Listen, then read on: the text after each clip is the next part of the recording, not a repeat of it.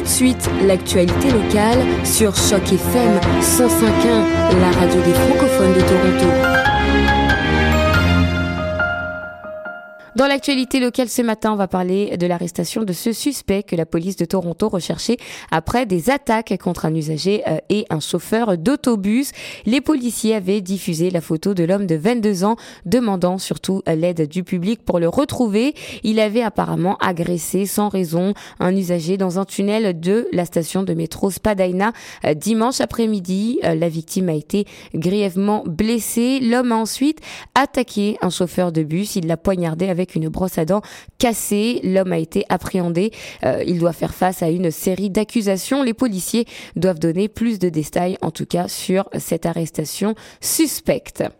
C'est un fait divers qui fait en quelque sorte froid dans le dos. 16 chevaux sont morts dans l'incendie d'une écurie à Toronto et ça s'est passé lundi matin. Des bâtiments du centre équestre Sunnybrook ont brûlé dans le nord de la ville reine à l'arrivée du service des incendies sur les lieux vers 3 heures du matin. L'écurie principale était en flammes et le feu s'était propagé à un bâtiment adjacent. Le brasier était trop fort dans l'écurie principale pour que les pompiers puissent intervenir, mais ils ont réussi a évacué 13 chevaux du deuxième bâtiment. Au total, une cinquantaine de pompiers ont combattu le feu qui a été maîtrisé vers 6 heures du matin.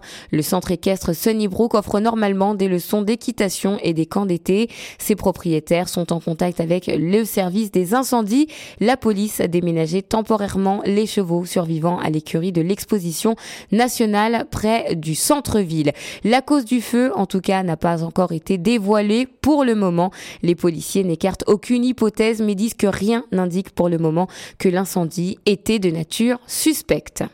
Le prix de l'immobilier à Toronto pourrait forcer les millénarios à quitter la région. Un nouveau rapport a été publié ce mardi matin et il a conclu que les millénarios pourraient donc faire face à une pénurie de maisons lorsqu'ils voudront accéder à la propriété dans la région du Grand Toronto, mais aussi d'Hamilton. C'est un rapport qui a été préparé par le Centre de recherche et de planification urbaine de l'Université Ryerson.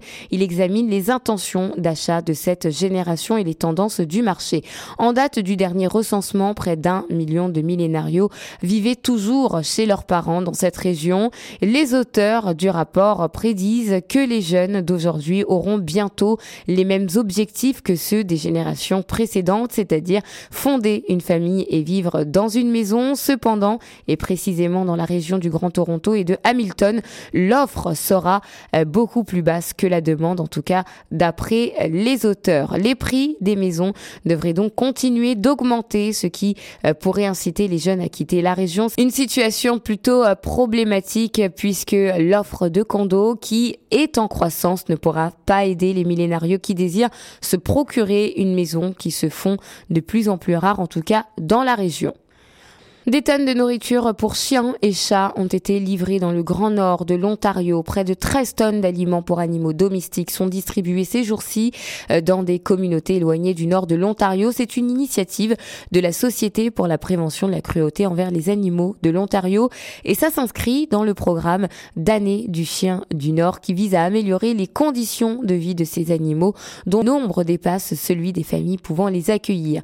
Ce sont 29 palettes de denrées qui ont été distribué depuis le 4 mai. Selon la SPCA, qui s'occupe de recevoir des animaux abandonnés, le coût moyen d'un petit sac de nourriture pour chien dans une communauté isolée est estimé à 90 dollars. C'est la compagnie Rolf Hagen qui en a fait don, en tout cas à la communauté. Il s'agirait d'un des plus importants dons en nature de l'histoire de la SPCA ontarienne. Côté politique, on va parler de ce trou de plus de 1,4 milliard dans le programme électoral du NPD. La chef du nouveau Parti démocrate de l'Ontario, Andrea Horwath, admet qu'il y a une erreur de plus de 1,4 milliard de dollars qui se trouve dans le plan financier de sa campagne. C'était quelque chose que nous devions réparer et nous l'avions réparé, a déclaré Madame Horwath dimanche à bord de son autocar de campagne de Ottawa Citizen rapporté vendredi que le parti avait catégorisé à tort un fonds de réserve de 700 millions de dollars comme revenu alors qu'il aurait dû être soustrait. La réaction initiale de Madame Horsworth à l'égard de cette publication avait été surtout de souligner que les chiffres du parti avaient été révisés par l'économiste et ancien directeur parlementaire du budget Kevin Page qui enseigne maintenant à l'université d'Ottawa. On va parler un petit peu cyclisme et société puisque neuf cyclistes ont été percutés à Ottawa durant la semaine nationale de la sécurité routière euh, qui s'est terminée euh, dimanche selon le service de police d'Ottawa. Heureusement, aucun d'entre eux n'a été grièvement euh, blessé. Le nombre est un peu plus élevé qu'une semaine normale, a déclaré l'agent Marc Gatien du service de police. D'après lui, il y a des incidents qui ont été évités de justesse, comme jeudi dernier sur la rue Banque, lorsqu'une femme à vélo qui portait des écouteurs, a grillé euh, une lumière rouge et a failli être heurté par une camionnette. Euh, ce genre d'inattention qui peut provoquer de très graves accidents. 16 autres cyclistes apparemment auraient traversé euh, sur un feu rouge ou un panneau d'arrêt sans s'arrêter. Ce genre de petites inattentions qui font augmenter le recensement des accidentés. Par exemple, dans la région d'Ottawa-Gatineau, le recensement de 2016 annonçait une augmentation de plus de 8,7% comme à Winnipeg mais aussi à Québec. Il faut savoir que selon Statistique Canada, environ 7500 cyclistes canadiens sont grièvement euh, blessés chaque année. Alors surtout, bien sûr, restez prudents si vous utilisez votre vélo aujourd'hui ou dans les prochains jours. Vous savez qu'avec l'arrivée de l'été, tout le monde est de sortie. Restez prévoyants, mais surtout restez très prudents.